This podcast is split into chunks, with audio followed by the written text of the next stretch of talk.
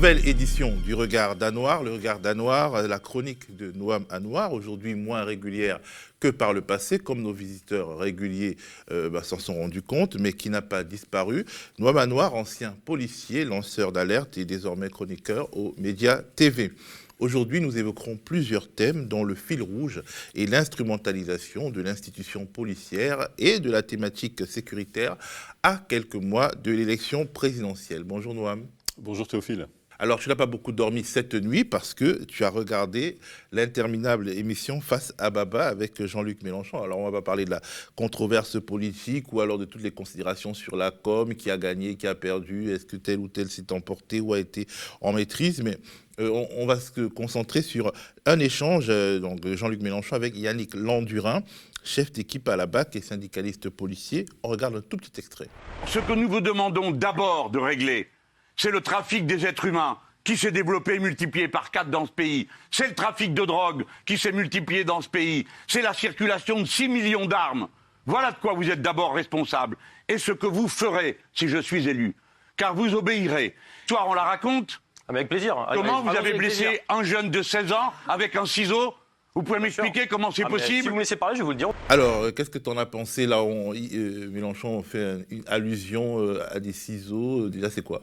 Oui, alors en fait, Yannick Landurin était connu par la presse. Hein. la seule fois où il a fait l'actualité, en fait, c'était pas nécessairement pour porter la parole justement des policiers du 93, mais parce qu'il avait comment dire, été l'un des protagonistes dans une affaire qui avait mal tourné, c'est-à-dire l'interpellation d'un mineur au cours de laquelle il était amené à blesser justement euh, bah, ce, mineur euh, à l'aide d'une paire de ciseaux. Donc c'est-à-dire qu'on l'article parle d'un ciseau euh, qui aurait été planté dans la gorge du mineur. Donc je ne sais pas exactement quels sont les tenants et les aboutissants de, cette affaire, puisque lui, hier, se justifiait en disant que la police, son équipage en tout cas, avait été requis justement pour intervenir sur un conflit entre deux mineurs, porteurs tous deux de ciseaux. Donc bon, voilà, il y a une certaine confusion, sachant que euh, à l'époque, on n'était pas dans le contexte actuel euh, bah, de, violences policières, d'affaires de violences policières redondantes. Et euh, à l'époque, bon, bah, la police a interpellé justement ce mineur, malgré le fait qu'il ait été blessé, et son père. Donc pour le coup, on n'a pas le fin mot de l'histoire. Mais ceci dit, effectivement, donc, Yannick s'est retrouvé en accusation hein, d'avoir planté une paire de ciseaux dans la gorge du mineur. Et euh, a priori, bah, la promesse de Jean-Luc Mélenchon hier, ça a été justement de rouvrir le dossier dans le cas où il serait élu pour essayer de comprendre ce qui s'était passé. Parce qu'il ne suffit pas euh, de s'en cantonner comme on le faisait à cette époque à la seule version des policiers qui, qui bah, naturellement avait accusé le mineur. D'avoir été violent, de s'être rebellé au moment de l'interpellation, etc. mais plus généralement, au-delà de la personnalité de Yannick Landurin, qu'est-ce que, disons, on peut retenir de la parole de Mélenchon qui était très claire, qui a dit que s'il devenait président, euh, euh, il, prendrait à bras le corps la question de l'impunité policière. Euh, est-ce qu'on peut parler du ton dans lequel il l'a dit? Et surtout, je suppose que ça ne va pas améliorer les relations entre lui et un grand nombre de policiers. Alors déjà, moi, moi, j'ai pas l'habitude justement bah, d'aller directement dans la direction dans laquelle on m'amène. J'essaye toujours de, définir un petit peu les contours. Donc déjà, je constate que euh, la rédaction euh, de, l'émission de Cyril Hanouna a fait appel à un fonctionnaire de police représentant du syndicat Unité SGP. Donc ça aurait pu être Alliance. Pourquoi est-ce que ça n'a pas été Alliance? Bah, Justement parce qu'on est dans un contexte très particulier où, euh, dans la journée d'hier, Alliance Police Nationale a fait état de l'organisation d'un débat. On va, parler, de ça, mais en, deuxième partie. Mais en fait, premièrement, ce que je voulais savoir, c'est justement euh, le, fond même du, débat, de la discussion entre les deux, qu'est-ce qu'il faut en retenir?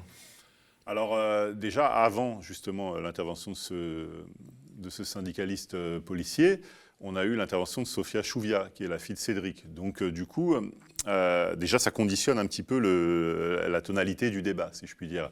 Et effectivement, c'était difficile pour le policier de nier euh, l'existence de violences policières.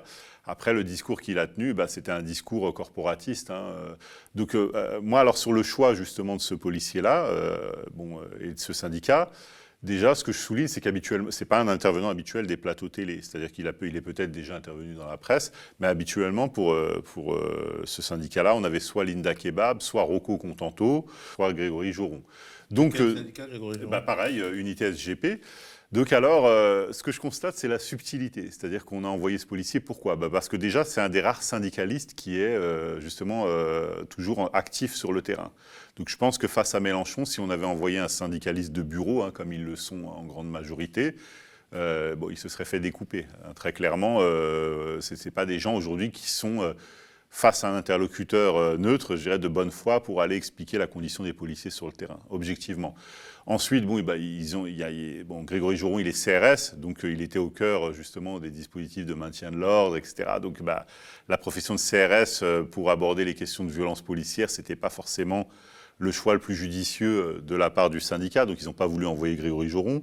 Linda Kebab, bah, elle, elle, est, plus sur le terrain depuis un certain nombre d'années, donc elle peut porter une parole mais euh, je pense qu'en termes de ressources, hein, du point de vue des arguments, etc., elle aurait été forcément un petit peu limitée, d'autant qu'elle a été, euh, je crois, euh, mise en, relief sur les réseaux sociaux parce que bah, elle, a, des goûts de luxe, hein, c'est-à-dire qu'elle fait des voyages, je crois qu'il y a eu l'île Maurice, Dubaï, elle envoie des photos, des cartes postales, des photos de vacances sur les réseaux sociaux, donc forcément, en termes de crédibilité, c'était pas ce qu'il y avait de mieux. Et Rocco Contento a été récemment mis en, cause dans une affaire de harcèlement sexuel, donc il aurait envoyé des messages à une fonctionnaire de police du 93, justement, donc de là où est originaire Yannick Landurin, pour lui proposer, moyennant faveur sexuelle, euh, un appui sur une demande de mutation. Donc du coup, ils étaient un petit peu au pied du mur et donc ils ont envoyé ce policier pour aller au débat euh, au, feu. il, avait, quand même quelques casseroles, euh, ce policier. La BAC, c'est pas non plus une institution qui est sans problème. C'était quand même risqué. Bah, disons que, disons que, en fait, ils sont, euh, de toute façon, ils ont bien compris, je pense, dans les syndicats de police euh, majoritaires, que, Mélenchon n'était pas leur candidat. Donc, euh, bon, on ne revient pas sur ce, dont, on a parlé tout à l'heure, mais de toute façon, la, tonalité du débat s'annonçait déjà. comment dire, assez houleuse. Hein. et finalement, qu'est-ce qu'on en retient? Qu'est-ce qu'on en retient? C'est-à-dire, ça ne va pas améliorer non plus non, mais disons qu'on est dans une position très claire où, de toute façon, Jean-Luc Mélenchon l'a annoncé hier, c'est-à-dire que pour lui, euh, déjà, euh, ce serait la dissolution de la BAC. Euh, parce que la BAC, qu'est-ce que c'est hein, finalement par rapport à la police secours? C'est un équipage de police discret, c'est-à-dire dont la destination, c'est l'usage d'un véhicule banalisé, de ce qu'on appelle des tenues bourgeoises, c'est-à-dire qu'ils sont habillés en survêtements, jeans, etc. Bon, bah, est destiné finalement à tromper la vigilance des délinquants, des usagers, et euh, de faire en sorte qu'ils puissent se fondre justement dans la population. Donc euh, la politique de Jean-Luc Mélenchon, c'est une politique de transparence qui viserait à dire, bah, moi je reprends euh, l'usage majoritaire bah, des véhicules sérigraphiés, des tenues de police, de façon à ce que euh, la population ne soit pas trompée justement par ces policiers, mais qu'elle soit au service des policiers, c'est-à-dire qu'elle soit visible, de façon à ce que chacun puisse constater d'une part sa présence et se sentir en sécurité, mais aussi puisse requérir justement l'usage de la police bah, dès lors qu'elle sera euh, visibilisée dans l'espace public. Donc voilà, donc c'est une politique comme une autre, hein, qu'on peut défendre ou ne pas défendre, ça se passera dans les urnes, mais en tout cas Jean-Luc Mélenchon a également euh, promis bah, de, faire, de procéder à un grand nettoyage à la fois dans les effectifs du bas de la pyramide, mais également dans le commandement de la police nationale, puisqu'il en a lui-même été victime. C'est-à-dire qu'à un moment, je crois, quand on a eu une vague de manifestations euh, consécutive justement à l'affaire Floyd aux États-Unis. Les, relations entre Jean-Luc Mélenchon et le préfet allemand sont pas très bonnes. Et euh, on garde en mémoire aussi cette affaire de perquisition au siège de la France Insoumise au domicile de Jean-Luc Mélenchon. C'était pas forcément obligatoire de le faire comme ça. Il y avait une volonté d'humilier justement hein, le représentant de la nation qu'est le député Mélenchon. Et je crois qu'il a euh, à cœur justement bah, de, mettre un grand coup de balai euh, dans, l'institution. En tout cas, donc les choses sont claires. Euh, ce n'est pas le candidat, en tout cas de la police, tel qu'on la connaît aujourd'hui. Il y a aussi une, autre actualité. Le syndicat Alliance organise ce mercredi un grand débat avec les candidats à l'élection présidentielle. Et finalement, il n'y aura que des candidats de droite parce que des, candidats de gauche comme Yannick Jadot et Fabien Roussel ont et même Anne Hidalgo ont refusé de venir. Alliance n'a pas voulu inviter de toute façon Jean-Luc Mélenchon. Voilà, donc pour des raisons qui vont être détaillées le jour même. Euh, donc le syndicat Alliance organise effectivement un débat euh, préalable au premier tour de l'élection présidentielle entre les candidats, prétendument en tout cas entre tous les candidats, à euh, l'exclusivité de Jean-Luc Mélenchon qui n'est pas convié, donc pour des raisons qu'on ignore aujourd'hui. Donc ça fausse un petit peu déjà le, bah, débat, puisque à la base, euh, euh, le, responsable, le secrétaire général du syndicat, va expliquer les raisons pour lesquelles il n'a pas invité Jean-Luc Mélenchon. Mais bon, déjà, je trouve que rien que le principe de parler de quelqu'un en son absence, c'est déjà euh, un manque de loyauté, à mon sens, hein, très honnêtement.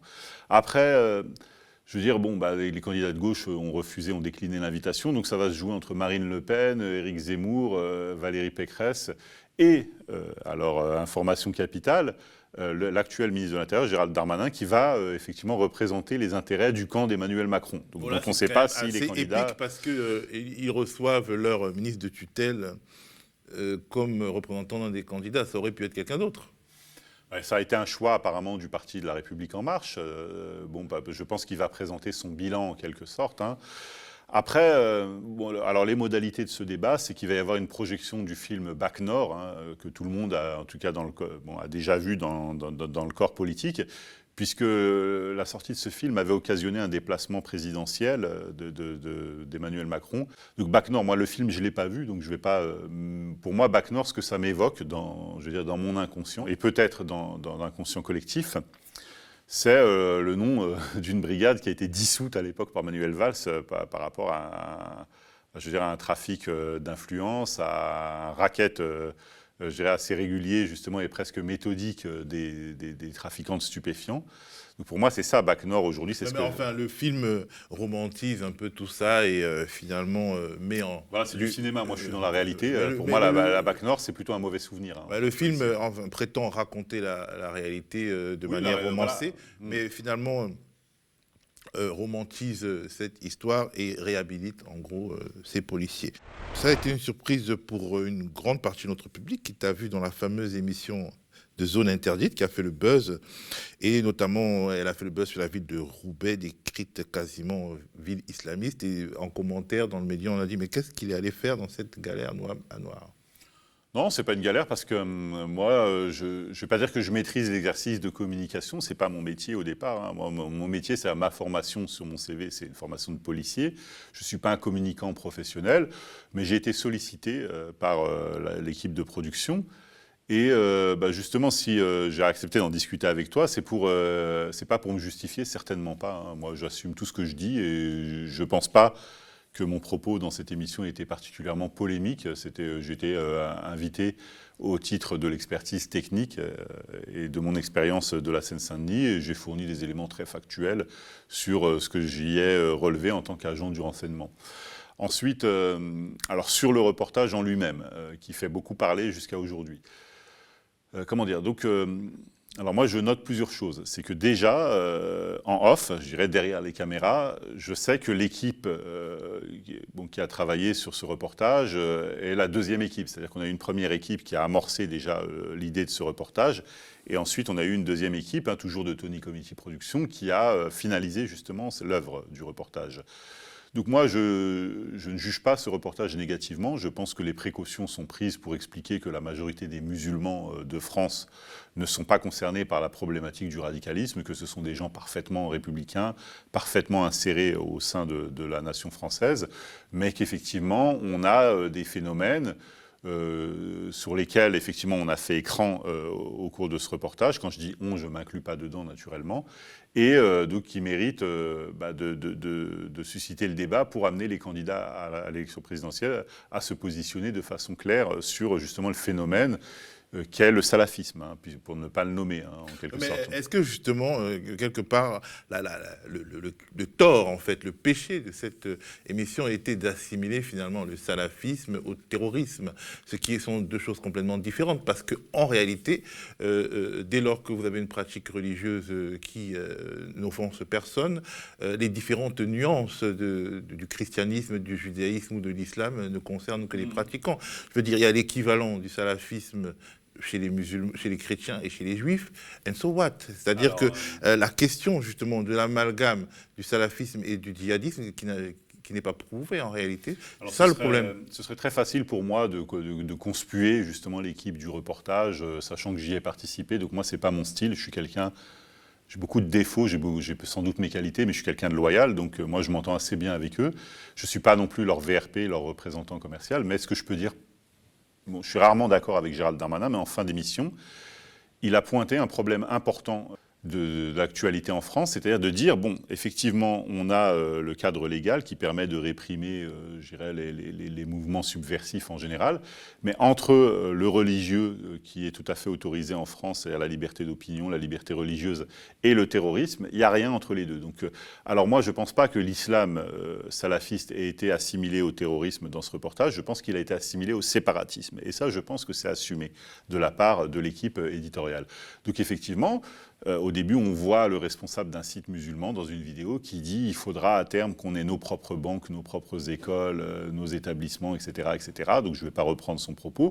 Donc ça, ça s'appelle du séparatisme. C'est un discours Aujourd'hui, on appelle ça du séparatisme, mais mm. euh, il y a des, banques aujourd'hui hein, catholiques, il y a des écoles catholiques, il y a tout un système catholique et, juif aussi. Je veux dire, aujourd'hui, on appelle séparatisme parce qu'il s'agit des musulmans et parce que ce gouvernement a décidé qu'il y avait il fallait faire une, euh, comment dire, un une focale là-dessus, dans un contexte où il y a aussi du terrorisme, ce qui équivaut à un amalgame. Hein, c'est ça. je suis navré, euh, Théo, de ne pas être d'accord avec toi sur ce point, mais on est là pour débattre, on n'est pas là pour être d'accord. C'est qu'effectivement, il y a des écoles catholiques, je ne sais pas s'il y a des banques catholiques, j'en ai pas, euh, je sais ah pas dans, ça, doit, ça doit peut-être exister. Moi, j'ai un enfant que je scolarise justement dans un établissement privé confessionnel catholique et ma fille est musulmane. Donc, on ne lui impose pas la pratique du catholicisme et justement son islamité n'est pas un frein à sa scolarisation dans cette école. Moi, ce que j'ai vu dans le reportage, c'est une école marseillaise dans laquelle le directeur disait qu'à partir du CP, la prière musulmane était obligatoire. Donc à partir de là, ça élimine euh, de fait euh, la possibilité pour un enfant athée, euh, pour un enfant d'éducation juive ou catholique, de pouvoir adhérer à cette école. Et le point que je souligne, même si on imagine bien que ce qui a été vendu dans le reportage, c'est l'action de la CLIR, qui est une commission justement de répression hein, de l'islamisme radical, euh, alors, euh, on voit qu'il procède à un contrôle du personnel au sein de l'école et les profs disent de façon supposément hein, mensongère, euh, et j'assume mon propos, qu'ils sont tous bénévoles, alors qu'on sait très bien que ce n'est pas le cas, c'est du travail dissimulé. Donc, alors l'agent de l'URSSAF dit les enfants sont scolarisés à hauteur de 200 euros mensuels, hein, donc pour scolariser son enfant, on paye 200 euros par mois. Euh, donc il y a, euh, je crois, 140 enfants, on a à peu près 40 000 euros de recettes et euh, il y a 0 euros de charges qui sont cotisées, qui sont envoyées dans les caisses de l'URSSAF. Donc moi, euh, à titre euh, en tant qu'observateur neutre. C'est un problème, c'est un véritable problème, et c'est un problème. Voilà, voilà. Moi, je pense que ces profs de, fraude, euh, oui, c'est ça, de fraude, voilà, et de mensonges, parce qu'on est quand même dans, le, on est quand même dans la religion. Je veux dire, c'est un établissement confessionnel où les profs, au moment où ils sont contrôlés, mentent sciemment. Hein. Donc, il y a une caméra cachée, etc., qui démontre qu'il y a un discours face caméra et qu'il y a un discours en dehors des caméras. C'est tout à fait vrai. Est-ce que les profs qui travaillent dans cette école et qui fournissent un travail à raison de plusieurs dizaines d'heures par semaine n'ont pas le droit à un statut social C'est-à-dire, est-ce qu'un prof, quand il va à l'hôpital alors qu'il est enseignant, euh, il doit euh, faire prendre en charge justement ses soins par la CMU alors qu'il travaille 40 heures par semaine? Je veux dire, il y a un moment. C'est un problème qui n'a rien à voir avec le séparatisme, par exemple. Tu vois. En fait, euh, dès lors que tu vas dans n'importe quelle euh, société, dans n'importe quelle entreprise, tu peux pas dire oui, en fait, euh, ce, restaurateur, il se trouve qu'il est protestant, par exemple, et, qui et qui fait de la fraude et que ça pose un problème de séparatisme. Alors On est, quand même dans un pays. Ce qui, me pose, problème, c'est quand ça devient un système. C'est-à-dire que moi, c'est si demain, qui n'a rien à voir avec le. Si demain je donne 20 euros à mon voisin pour pouvoir tondre ma pelouse, et puis parce qu'il il est adolescent et puis que ça lui permet de, de payer ses sorties, etc. C'est pas gênant parce que c'est pas un système. Là, on a quand même quelque chose qui est institué, où on a plusieurs dizaines d'enseignants euh, qui donnent des cours dans une école et qui, de façon systématique, fraudent aux allocations, à l'URSSAF, etc., euh, alors que les familles, elles, de bonne foi, payent cette prestation. C'est-à-dire que là, on est à Marseille, on est en province, euh, la scolarisation coûte 200 euros. On voit que les locaux sont relativement vétustes. Moi, alors, mon ordre de repère, je ne suis pas du tout expert en la matière, je paye 300 euros pour scolariser ma fille dans un bâtiment flambant neuf. Une école avec, c'est-à-dire qu'ils ont des subventions de l'État. Ouais, mais on peut pas à un moment. Euh, mais non, en fait, de, toute façon, euh, la fraude, euh, quelle qu'elle soit, elle est à condamner. Mais justement, quand on prend un sujet, qu'on met un autre sujet sur ce sujet, un autre sujet sur ce sujet, ça, ça revient à une stigmatisation. Ce que je dirais, c'est que, alors, pour avoir vécu les différentes étapes de, de, de, ce reportage, de la façon dont il a été fait. Alors, euh, j'ai deux choses, deux points sur, que je soulignerai. Après, euh, bon, nos, auditeurs se feront leur opinion. Mmh. La première, c'est que bah, si la, rédaction a été obligée à la réalisation d'aller chercher une vidéo, euh, par exemple, ou plusieurs vidéos de prédicateurs musulmans, c'est parce qu'ils ont été contactés pour la plupart et ils ont refusé de s'exprimer face caméra. Donc moi, c'est pas moi qui les ai contactés, hein, contrairement à ce que certains pourraient penser. Moi, j'en connais deux ou trois que j'ai que j'ai contactés, à qui j'ai proposé justement une mise en relation avec l'équipe. Ils ont refusé. Ils en ont contacté de leur côté de façon autonome d'autres qui ont tous refusé. Hein. Donc s'ils ont à un moment été euh, peut-être euh, espionnés, euh, certains disent trahis, moi je dirais peut-être espionnés, ou confondus plutôt, c'est parce qu'ils ont refusé de s'exprimer face caméra. Donc après, il ne faut pas se plaindre que leurs paroles, qu'on leur prête des propos, que leurs paroles soient détournées ou quoi que ce soit. Je veux dire, à partir du moment où eux font un procès d'intention à la rédaction et refusent de s'exprimer face caméra. Oh, ils ont interdit, c'est quand même une émission qui est connue moi, je, pour ne pas être alors moi, je m'engage pas là-dessus. Moi, je m'engage pas là-dessus. Je leur prête pas de procès d'intention. Moi, je comprends ceux qui ne sont pas très en voilà. Et la deuxième chose, la deuxième chose, c'est que je pense, alors ce qui n'était pas prévu au moment où moi j'ai été en relation avec eux, parce que ce n'était pas une relation permanente, hein, c'était une relation ponctuelle, qui a eu un moment un contact avec les services de l'État, et je ne pense pas que les services de l'État aient découvert le reportage au moment de sa diffusion, puisque à un moment on a eu euh, bah, des journalistes embarqués dans la CLIR, euh, auprès du renseignement territorial, etc. Ça, ça se fait euh, dans, un, dans le cadre d'un processus de partenariat avec les services de l'État,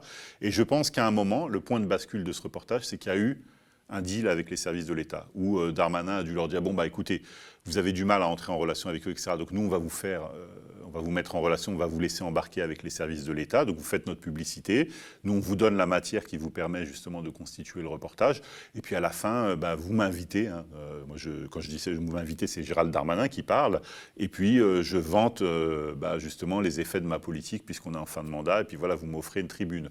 Moi je pense que ça s'est fait comme ça, mais que alors, chance a été donnée justement aux responsables communautaires musulmans de pouvoir s'exprimer face caméra et ils ont décliné. Donc, moi, à partir de ce moment-là, je les excuse pas. Par exemple, si euh, on doit te demander un conseil, vu que tu connais bien le monde des médias, le monde de, du renseignement et puis euh, finalement le monde religieux, eh ben, en fait, euh, j'ai déjà vu de nombreux reportages qui stigmatisent des gens qui me ressemblent. Ces gens-là m'appellent, je sais qu'il y aura des cuts, je fais quoi? Je fais quoi? J'enregistre moi-même. Je... on, ne peut, pas, on ne peut pas euh, supposer la bonne foi de personnes qui ont déjà fait des reportages caricaturaux. Non, mais moi je pense qu'il y, y, a un vrai défaut de représentativité chez les musulmans, euh, très clairement.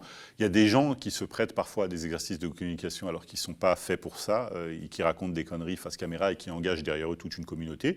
Donc moi je pense qu'il faut effectivement peut-être réfléchir à la façon dont les responsables musulmans peuvent déjà se structurer pour essayer euh, de, en tout cas de faire le point déjà sur les, les, éléments convergents justement en termes d'idéologie qui leur permettraient justement de se présenter au reste de la France, mais euh, claquer la porte comme ça euh, des médias et ensuite aller leur reprocher justement de parler d'eux, ben non, c'est un sujet qui préoccupe les Français, les Français veulent savoir et il faut des gens qui puissent être désignés parmi les musulmans pour aller leur parler. Qui ont accepté de jouer le jeu et qui à la fin du reportage sont estimés trahis. Là, euh, je sais pas. Moi, j'ai pas. Euh, alors là-dessus, je m'engage pas. Moi, je sais que j'ai été contacté et je me plains pas de ce qui a été diffusé justement de mon propos.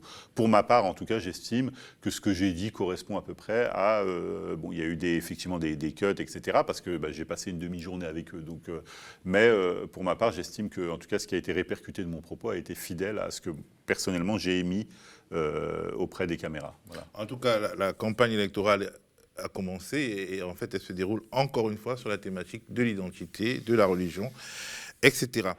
Alors tu voulais aussi parler de la nouvelle affaire, de ce qu'on pourrait appeler la nouvelle affaire de Trappe. C'est quoi cette nouvelle affaire de Trappe Alors en fait, effectivement, euh, le 17 euh, janvier, euh, je découvre par voie de presse qu'on a une nouvelle affaire de Trappe, c'est-à-dire alors après la première affaire. Voilà, c'est ça. Alors là, on a l'exemple d'un média du, du, professeur il y avait déjà un professeur. Le maire, oui, Didier Le Maire, effectivement, un professeur de philosophie au lycée de Trappes, qui se plaignait justement d'un séparatisme, d'une islamisation, je dirais, galopante hein, au sein, de, pour ce qui était de la ville de Trappes.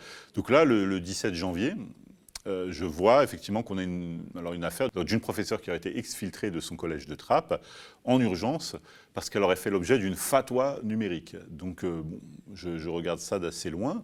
Et puis je, vois chez nos confrères, euh, bah, justement toujours chez Cyril Hanouna, euh, l'interview d'un parent d'élève qui, euh, ayant été accusé justement d'avoir diffusé un cours de SVT en ligne et d'avoir appelé justement les parents à s'indigner, aurait été condamné à six mois de prison ferme. Donc bon, je vois que ça rigole pas, c'est-à-dire six mois de prison ferme, c'est pas rien quand même. Hein. Donc euh, on a tous en mémoire euh, l'affaire Samuel Paty, on est quand même dans le même département, on est dans les Yvelines, donc euh, bon, la justice a été extrêmement sévère avec ce parent d'élève.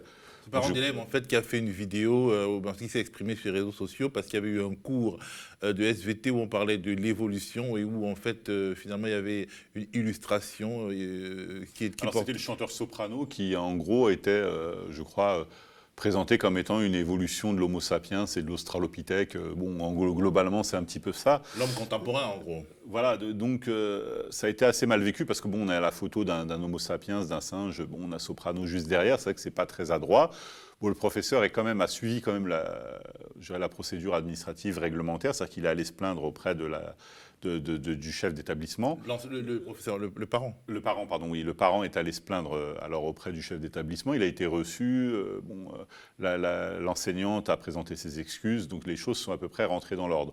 Sauf que la diffusion sur les réseaux sociaux a été repérée par le renseignement territorial, portée à la connaissance de la justice.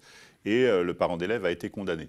Et cette affaire surgit finalement médiatiquement plusieurs mois après qu'elle ait été bouclée d'un point de vue judiciaire. Alors justement, comme pour l'affaire Didier Lemaire, euh, qui date d'un an hein, quasiment, hein, euh, jour pour jour, euh, là, moi, ce qui m'interroge, c'est qu'effectivement, la condamnation date du 15 novembre. Donc là, on est plus d'un mois et demi après, et puis ça arrive comme ça dans la presse et tout le monde en parle.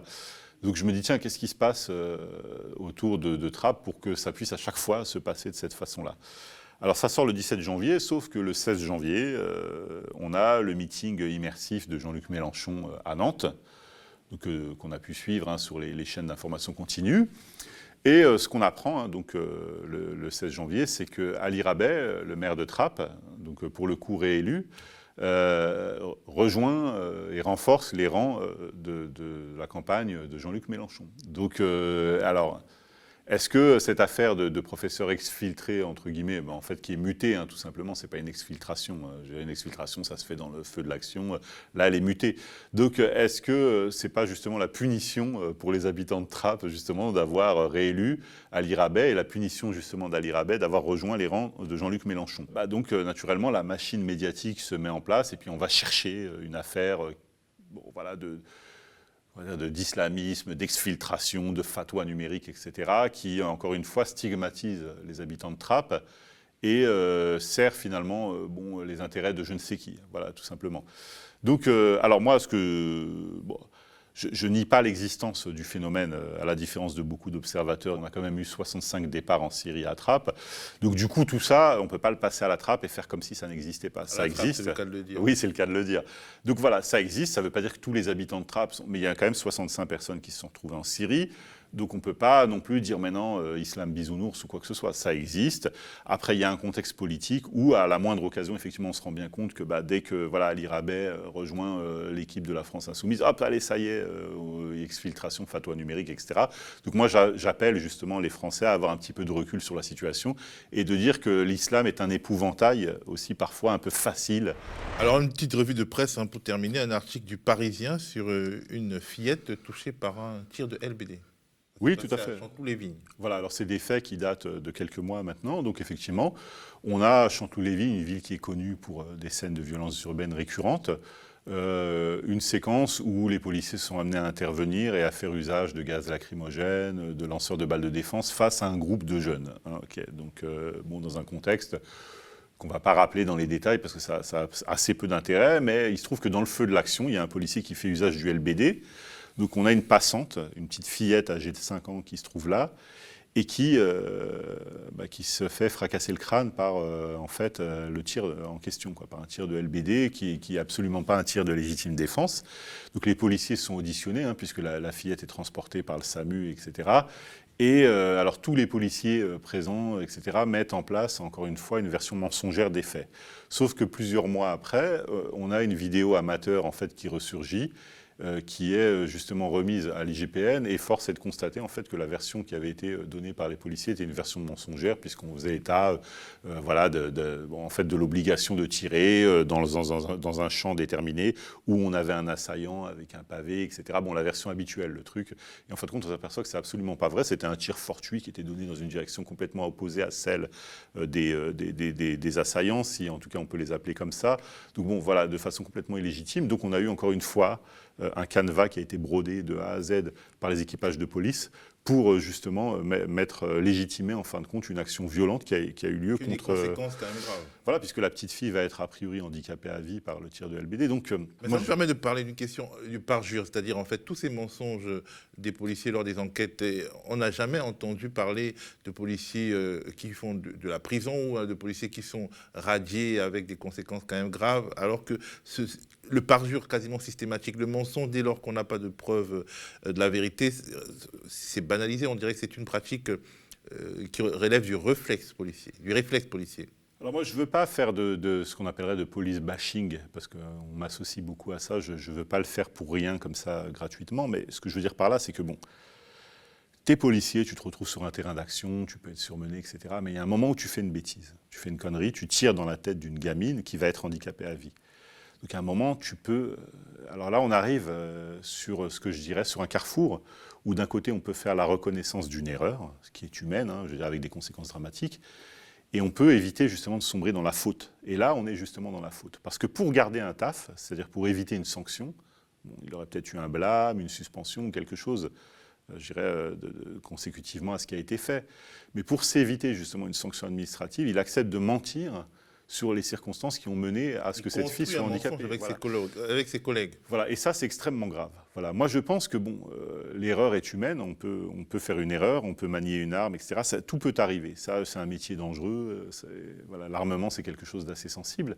Mais l'idée, justement, de façon récurrente, à chaque fois, de construire des mensonges pour s'éviter, euh, justement, une sanction administrative et accepter l'idée qu'on ait pu euh, d'essayer de, donner une légitimité à ce qui s'est passé, c'est proprement inadmissible. Et en ce sens, je reviens justement sur ce qui a été dit par Jean-Luc Mélenchon hier, il faut, euh, il faut à un moment faire un ménage. C'est-à-dire qu'il faut être extrêmement ferme sur cette question-là. On ne peut pas aujourd'hui prétendre aux fonctions de policier quand on, agit de la sorte. On ne peut pas mentir sur des choses aussi graves. Je veux dire, à un moment, tu as, tiré dans la tête d'une gamine. Quoi. Tu ne peux pas construire un mensonge pour dire que finalement, c'est ce qui est arrivé, ça, ça, peut s'expliquer. Ça ne s'explique pas. Voilà, tout simplement. toujours dans le Parisien, euh, deux articles sur des policiers ripoux dans le 18e, des, articles qui euh, sont euh, distants de plusieurs années. Et en fait, tu voulais les mettre en relation. Pour, oui, tout à fait. Alors voilà, moi, je maintenant, je n'ai plus euh, de relation avec l'institution policière, donc je lis la presse, euh, les, les rubriques police-justice, et puis bon, je découvre via Le Parisien, effectivement, qui fait un article pour euh, mettre à jour euh, les activités d'un certain Michel, qui, serait âgé aujourd'hui de 63 ans, qui aurait sillonné le 18e arrondissement de Paris pour raqueter euh, un certain nombre de commerçants, puisqu'il était chargé justement du contrôle des commerces et, des débits de boissons, donc contrôle réglementaire, qui peuvent souvent ou parfois déboucher sur des amendes assez fortes ou euh, par des fermetures administratives. Donc globalement, il a mis en place une forme de chantage euh, auprès des commerçants où il se fait euh, payer des honoraires pour pouvoir justement fermer les yeux sur certaines infractions existantes ou pas d'ailleurs, ou pour éviter justement de les inventer. Donc il, invente comme ça des leviers de pression sur les commerçants, au point qu'il finit même par obtenir les faveurs sexuelles, je veux dire, d'une bah, femme qui tient un débit de boisson. Donc à un moment, c'est elle qui finira par le dénoncer. Et il est mis en examen euh, pour corruption. Euh, le parquet requiert contre lui de 32 mois de prison avec sursis. Bon, bah, voilà, on pensera ce qu'on veut justement de la, des réquisitions du parquet, euh, sachant que le parquet n'a pas tenu compte justement de cet aspect des choses, c'est-à-dire les faveurs sexuelles obtenues. En tout cas, le parquet considéra que, bon, le, le Parisien d'ailleurs le titre dans son deuxième article, qu'il s'agit d'une amourette. Moi, je ne suis pas sûr que cette femme était spécialement amoureuse de ce monsieur euh, et qu'elle n'ait pas justement consenti à avoir des relations sexuelles sous, sous la contrainte. Voilà. Mais bon, ça, l'enquête. Il a eu 32 mois de prison avec sursis. Voilà, et puis on a un article et, une autre affaire. Euh, voilà, alors l'article parle du calvaire de Michel, le pauvre, il a des problèmes d'alcoolisme, voilà, la descente aux enfers. Bon, voilà, on cherche à justifier en quelque sorte, contextualiser tout ce qui s'est passé autour de son activité. Sauf que dans le même commissariat, il y a environ, euh, il y a un peu plus de deux ans, euh, comment dire, on a une affaire euh, bah, qui concernait trois policiers sur le commissariat de la Goutte d'Or, hein, c'est le 18e arrondissement aussi. Puis un système de corruption qui touchait bah, justement, et de raquettes qui touchait également les commerçants, mais aussi les trafiquants de stupéfiants. Donc là, alors toute la presse, euh, police-justice s'affole autour de cette affaire, c'est dégueulasse, etc.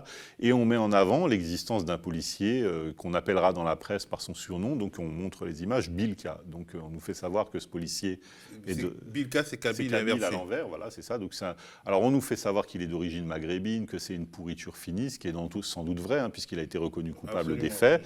Et donc il est condamné à 8 ans de prison à la fin. Donc voilà, ils, iront de toute façon, eux, en, en détention provisoire Hein, puisqu'il s'agit de trois policiers, euh, donc un policier, donc Bilka et ses deux complices. Ils sont incarcérés dans la foulée, euh, toute la presse s'affole autour, voilà, on appelle quasiment un lynchage public. Et pourquoi pas, euh, puisque justement ils sont, ils sont, reconnus coupables des faits, on a des images accablantes, des vidéos, des témoignages, etc. Tout, rien ne va dans leur sens, tout va dans le sens justement de la démonstration de leur culpabilité. Mais je m'étonne justement euh, du traitement qu'on a eu euh, pour des faits extrêmement similaires, euh, déjà par la justice et par la presse. Hein. C'est-à-dire que, alors Michel, c'est la descente aux enfers, l'alcoolisme, le pauvre, bon, une amourette, et puis 32 mois de prison avec sursis. Alors Bilka et ses complices, c'est des ordures finies, c'est un traitement médiatique de plusieurs mois et c'est 8 ans de prison ferme. Donc voilà. Et aussi la même romantisation d'une descente aux enfers dans le film, le fameux film Nord euh, euh, dont, ah oui, les pauvres, on tu voulais aussi nous parler euh, d'un policier, d'un commissaire qui s'est fait remarquer négativement sur Twitter. il s'appelle Mathieu Vallée. Voilà, alors c'est un peu une star euh, de CNews, hein, Mathieu Vallet, il est régulièrement invité euh, sur les médias mainstream, donc euh, BFM, CNews, LCI, etc.